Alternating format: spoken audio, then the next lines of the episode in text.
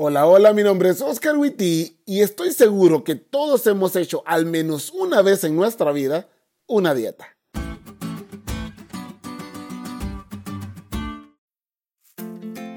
Desde que comencé a ser pastor, una de las cosas que gané, aparte de muy buenos amigos, fue peso.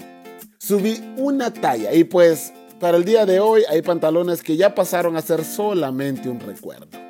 En medio de todos esos cambios terribles, estaba una boda que se aproximaba y posteriormente una luna de miel en Cancún, donde tener panza no es lo más recomendable. Así que propuse en mi corazón no contaminarme con comida que me hiciera daño, incrementar mi consumo de frutas y verduras y hacer ejercicio. Hice partícipe de esta decisión a mis hermanos de la iglesia para que no me dieran comida en exceso como acostumbran a hacer, pero no me hicieron caso me siguieron dando mucha comida que obviamente no iba a rechazar por amor a ellos. El trabajo fue absorbente en esos meses y hacer ejercicio todos los días fue muy difícil.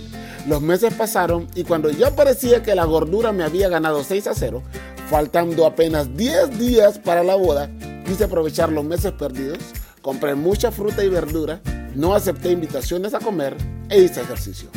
Llegó la fecha de la boda y luego llegamos a Cancún y nada cambió. Muchos abren la Biblia en el libro de Daniel y dicen, si como frutas y verduras voy a ser tan fuerte, guapo e inteligente como Daniel. Y mira, yo comprendo que las frutas y verduras aportan muchas cosas buenas, pero debo reconocer que tampoco es magia.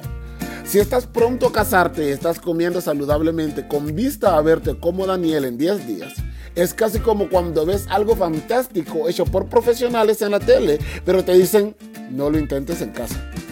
¿Te acuerdas que te dije que Dios era el héroe de la historia? Es imposible que con 10 días de comer frutas y verduras y agua, estos chavos pudieran verse tan bien. Dios tuvo que intervenir por sus hijos. Pero claro, fue la decisión de Daniel y de sus amigos de hacer lo correcto lo que llenó el camino para que Dios actuara en su favor. Esto es fantástico porque Dios decidió hacer un milagro. Pero déjame te explico algo. Pedir no comer de la comida del rey era una locura pero lo hicieron porque querían ser fieles a su Dios. Y Dios hizo el milagro. Y en el momento en que decidas ser fiel vos también, vas a ver a Dios obrar milagros en tu vida.